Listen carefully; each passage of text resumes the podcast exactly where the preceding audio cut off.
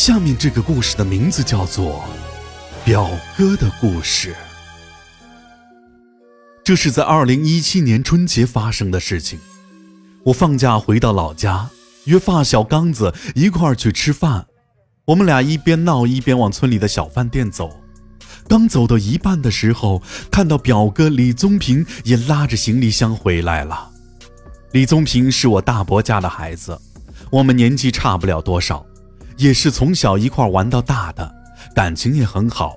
一年多没见了，他和刚子也都认识，我就叫他跟我们一块儿去吃饭。表哥原本打算先回趟家，然后再出来，被我拦住了。因为村里有人结婚，我看到大伯大娘都去帮忙了，回到家也见不着人。就这么着，我和刚子把表哥拉去了饭店，点了菜，要了啤酒，接着马上就喝开了。以前我们每年都会聚几次，表哥的酒量，啤酒十瓶八瓶的不当回事儿。可那天就在他喝了两三瓶的时候，就低着头没了动静。我使劲叫他。也叫不醒，刚子以为他是醉了，可我知道表哥的酒量绝不会这么快就醉的。他低着头，有那么一分多钟吧，突然起身爬上了桌子。表哥的举动实在太奇怪了，就算是喝醉了，他也不是那种醉酒耍酒疯的人。我想把他从桌子上扶下来。可等我走到他的侧面，看到他的脸的时候，吓了我一跳。表哥当时的表情特别怪异，脸上挂着很难形容的笑容，眼睛也翻了上去。他从桌子上一跃而起。正常来讲，一个人往下跳的时候，会本能的用双手撑地，可表哥却把手伸向了后面。砰的一声，脸先着了地，一看就知道摔得很严重。我忙上前把他扶起来，表哥的额头、鼻子全都摔破了，可他好像不知道疼一样，脸上还挂着笑容。他又爬到了桌上，往下拽他也拽不动，他又双手向后跳了下来。我一看不对劲，就上前抱住了他。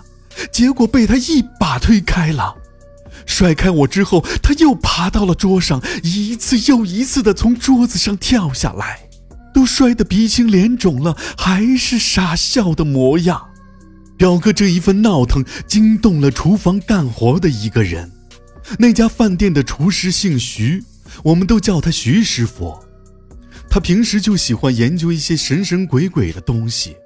他瞧着李宗平那样，就冲他厨房喊他徒弟。他徒弟从厨房里出来，手里拿着平时杀鸡杀鱼用的刀。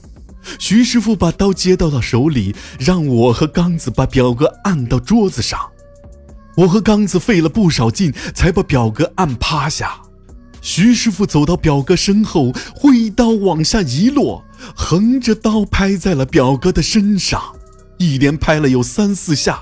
表哥大喊了一声疼，挣脱了我和刚子，揉着后背问徐师傅干嘛打他。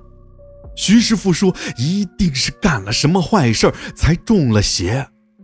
表哥也知道徐师傅懂那些事情，就开始回忆自己干什么了。然后他就想起了在车站遇到的一件事儿。他准备去坐车，在车站附近一个大楼底下围了一群人。他就好奇地围过去看，有一个人跳楼了，看样子是直接摔死了。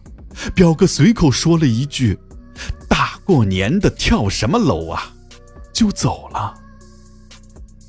徐师傅说：“遇上这种事情最好不要说话。”可表哥偏偏嘴欠，说了那么一句，结果就被死者听见，跟上了他，要给他一点教训。徐师傅看表哥没事了，也就回厨房忙活去了。我跟刚子把表哥送回了家，他在家里一直待到了正月十五，脸上的伤才好一些。这件事儿不光让他，就连我都记住了。遇到死人千万别乱说话。